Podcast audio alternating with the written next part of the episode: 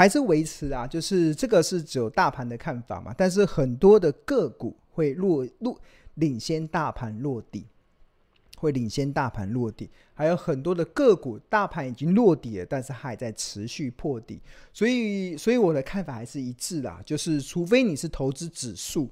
除非你是投资个股，不然其实不要预设大盘的走势，不然预设大盘，你认为可能会往下跌。但是你明明你所设定的公司，它已经跌到了你所设定的一些好价格，就像我们刚刚那个财报公式里面是用 EPS 乘上本一比的倍数得出它的股价，那 EPS 会受到经济衰退造成 EPS 的下降，那本一比会因为美国联总会暴力升息造成本一比的修正，所以每一家公司都有它自己的计算的结果，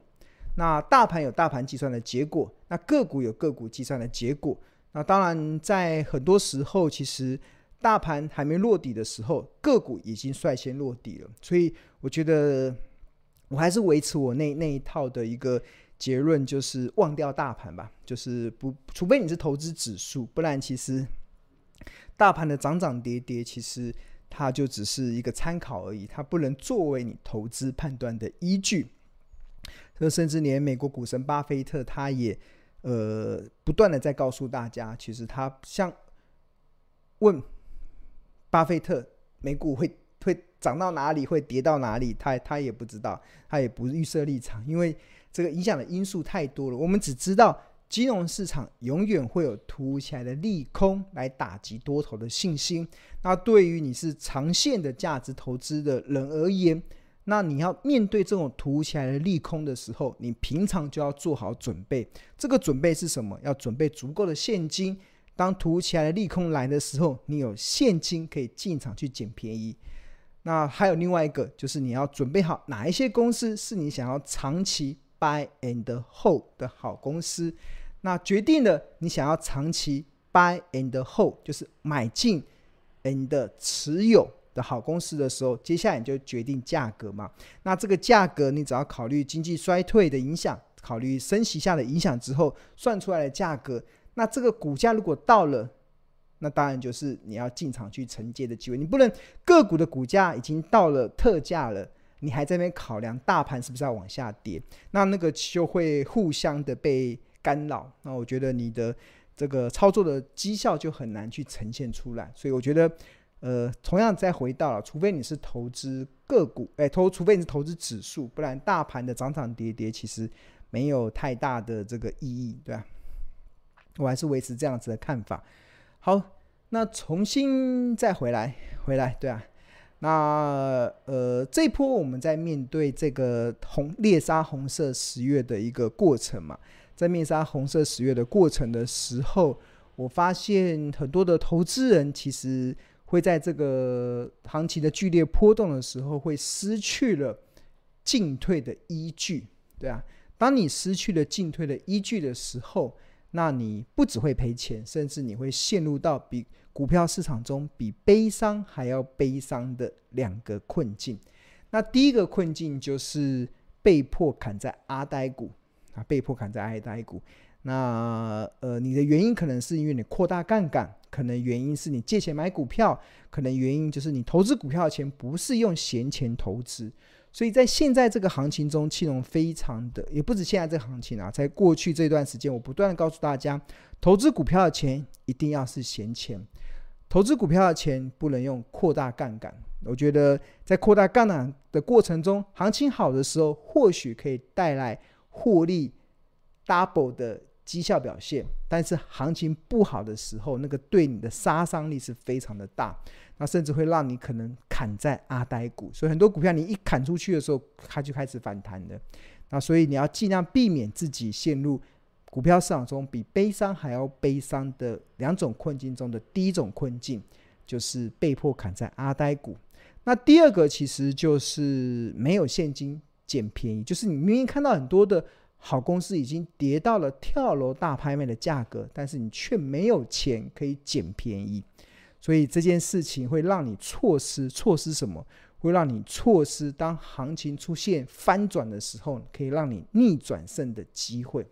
可以让你逆转胜的机会。就是今年或许大家的绩效都是呈现账面上的亏损，但是这个账面上的亏损它会一直持续性，还是会一次的机会就让你逆转胜？关键是什么？关键就是你有没有现金可以进场捡便宜。关键是什么？关键就是你有没有看到好公司跌到跳楼大拍卖的价格的时候，你还有钱可以进场去买。所以现金的配置是非常的重要了。那呃，现金的控制其实我觉得需要一点时间去做一些训练，还有需要一点实战的经验去累积一些那个累积一些经验，累积成一个比较好的一个操作的节奏。那所以，我个人认为啊，如果当你还没有学会怎么去调控现金的时候，当你还没有学会怎么去选择好公司的时候，甚至当你还没有学会怎么去计算好价格的时候，怎么去判断，诶，这个目前跌的价格已经是跳楼大拍卖的好价格的时候，那对于一般的投资人来讲，就是你这些都还没学会。就第一个，你还没学会资金的控制、吸资金的配置；第二个，你还没有学会怎么分辨好公司；第三个，你还没有学会怎么计算好价格的时候，那我个人认为，你投资人唯一的选择，也是最好的选择，其实你就是去买这个所谓的 ETF，就是 ETF，因为 ETF 它有一个优势，它的优势是什么？可以分散风险。因为 ETF 的概念就是一篮子股票的组合嘛，它的好处就是可以避免你即使踩到地雷，也能够控制风险。那这张表其实是统计，当你持有不同股票加数的时候，你可以消除多少的非系统性风险。假设你持有一档股票，你没有办法消除任何的风险。假设你持有两档股票，你可以消除四十六趴的风险。但是如果你能买持有三十二档股票，你能够消除的系风险可以来到九十六趴。当然，如果你能够持有五百档股票，你可以消除的风险是高达九十九趴。那我要跟大家特别强调哦，ETF 啊，所谓的消除的风险啊，是所谓的系统性风险。所谓的非系统性，就是让你。踩到单一产业或者是单一个股暴雷的风险，但是它不能避免什么？不能避免像金融海啸那样子的一个系统性风，就是所谓的系统性风险，就是来的时候好股票、坏股票都会跌，不管你持有一档还是持有十档还是持有五十档都会跌，这种叫做系统性风险。那当系统性风险的时候，你没办法透过投资组合来分散。那当然，那我们所做的所有的投资的规划，目的都是要为了规避什么？为了规避所谓的非系统性风险。这个就是单一个个股的风险，单一产业的风险。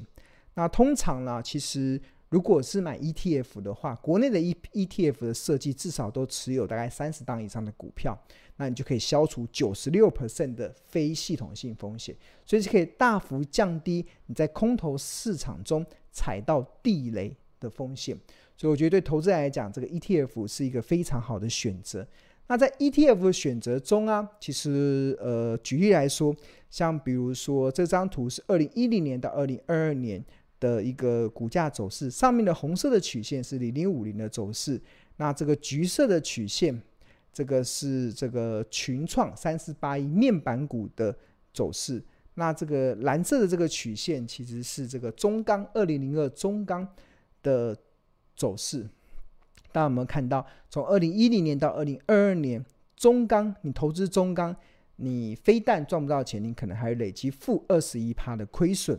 那你投资群创面板股，你的累积报酬率甚至高达负的七十八趴。但是反，这就是买到单一产业的风险。比如说面板产业会有上上下下，钢铁产业会有上上下下，所以你要抓好那个投资的 timing。如果你没有抓好投资的 timing，你累积的报酬基本上都是不太好看的。但反观，如果你是投资零零五零这个集合台湾前五十大企业的 ETF，那从二零一零年到二零二二年，即使经历过这一波的这个下杀的过程。这台股已经下杀超过五千点了，零零五零还是能够创造出九十 percent 的报酬率。这个意思就是说明什么？说明了 ETF 投资的优势，就是它是一篮子股票的组合，可以分散风险，即使踩到地雷也能够控制风险。所以这是一个非常好的一个选择啦。那在这过程中，其实有人问我说，零零五零什么时候可以进场去做承接嘛？那我个人的看法是，呃，如果你知道投资零零五零，基本上你用定时定额的方式会是一个比较好的选择。你不要预设未来的行情会怎么走，但是那个定时定额的频率也许可以。增加一点，比如说你原本是一个月，可能是定时定额扣款一万块去买零零五零，那你可以变成两个礼拜扣款五千块，两个礼拜扣款五千块，一个月还是扣款一万块的方式去定时定额的去买 ETF。那这样子的好处是因为最近的行情的波动很大，所以如果行情突然下杀的时候，因为你两个礼拜就扣款一次，比较有机会可以让你扣到相对的低点。那反而是一个月扣款一次，基本上您可能一个月后搞不好台股又反弹上去了，所以那个低点没有扣款到，那就会非常可惜。所以我觉得现在的定时定额的操作方式，如果你是呃原本是一个月扣款的，你可以把它拆拆成可能两个两个礼拜扣款。当然，如果资金多的人，你可以拆成每个礼拜扣款一次，当然也是更好。就是把那个频率加多，然后金额减少，那总金额不变的情况之下，继续。继续进行所谓定时定额的扣款，这是第一个方式。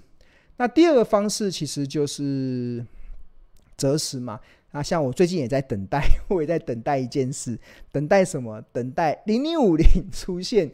买低的机会。也有买低的机会，就有让你有卖高的契机嘛。那零零五零过去长期以来，我会用月 K D 来作为判断的依据。那月 K D 如果出现五十以下黄金交叉，也许我就会买进。那如果出现五十以上死亡交叉，可能就是你卖出的点。那目前这一波零零五零从一五二点四下跌过程中啊，对啊，那我还在等待什么？等待这条红色的曲线它能够穿过绿色的曲线。那目前看起来这个都还是开口还是继续往下探底中嘛，所以这个好像似乎还没有任何可以单笔买进的机会啊。为什么我会用月 K D 呢？是因为我从两千零四年追踪零零五零成立以来，每一次零零五零的月 K D 啊，如果在五十以下黄金交叉，通常都会有不错的获利报酬。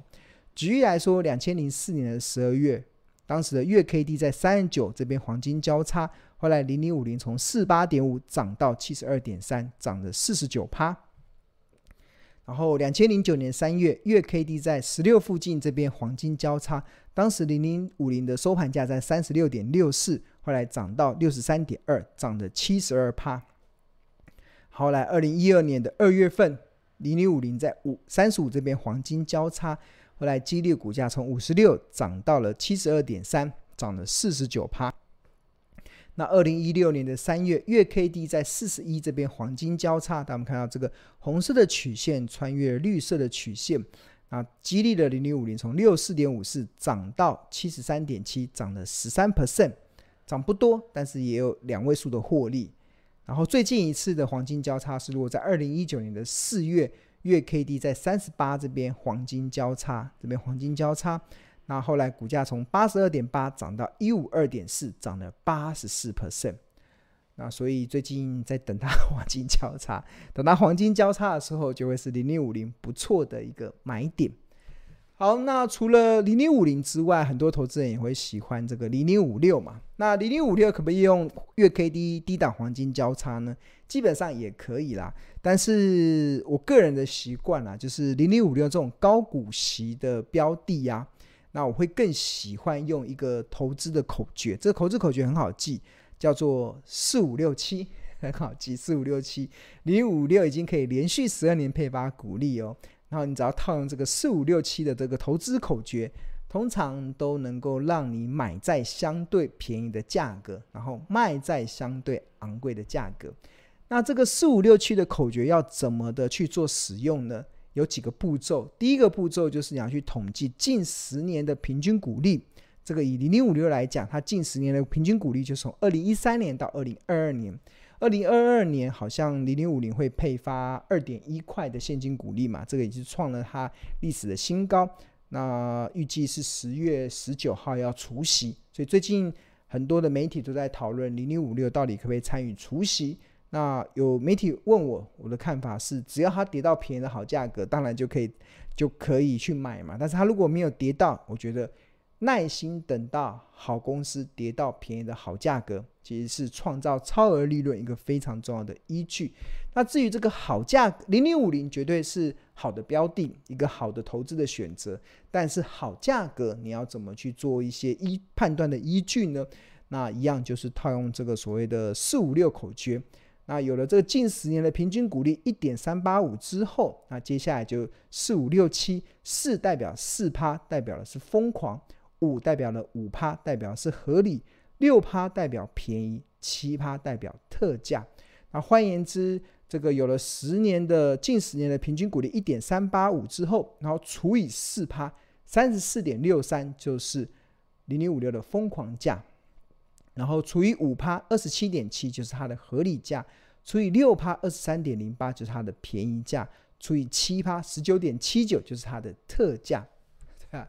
那记住了这个这个的计算方式，每年要滚动式调整。那如果二零二三年进来之后，那近十年的平均就会从二零一四年调整到二零二三年。那因为二零二三年的股利要到明年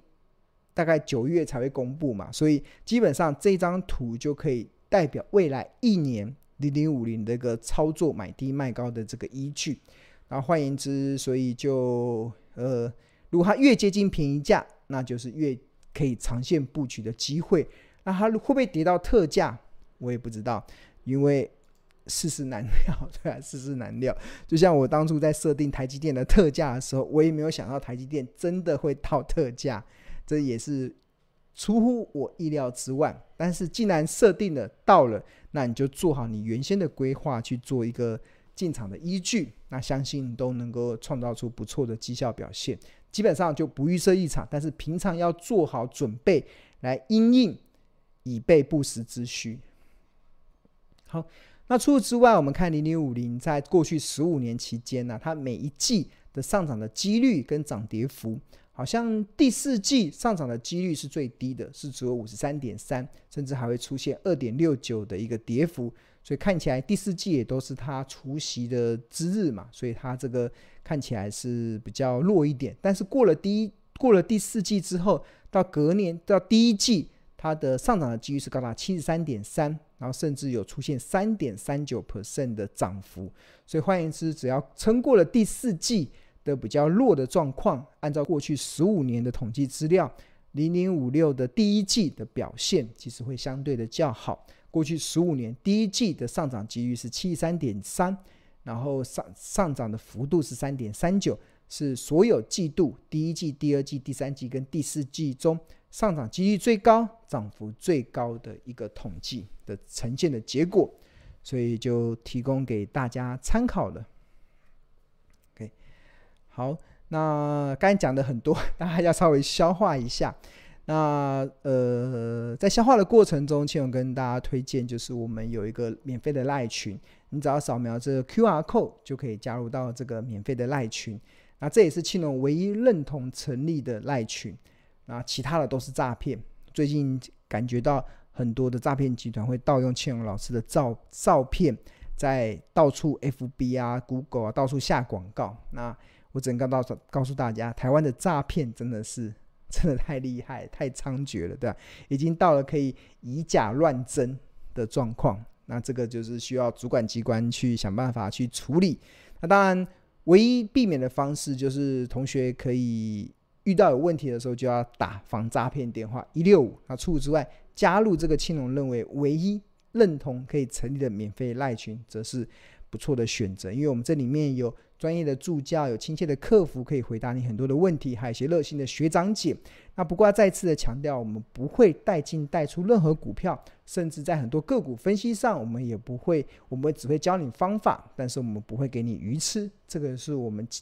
一贯的一些做法，所以，所以这个大家要明辨好这个诈骗跟真的一个差别。好，那你只要扫描这个 QR code，你就可以加入到这个免费的赖群，然后你可以享受第一手的股市资讯跟市场赢家的观点。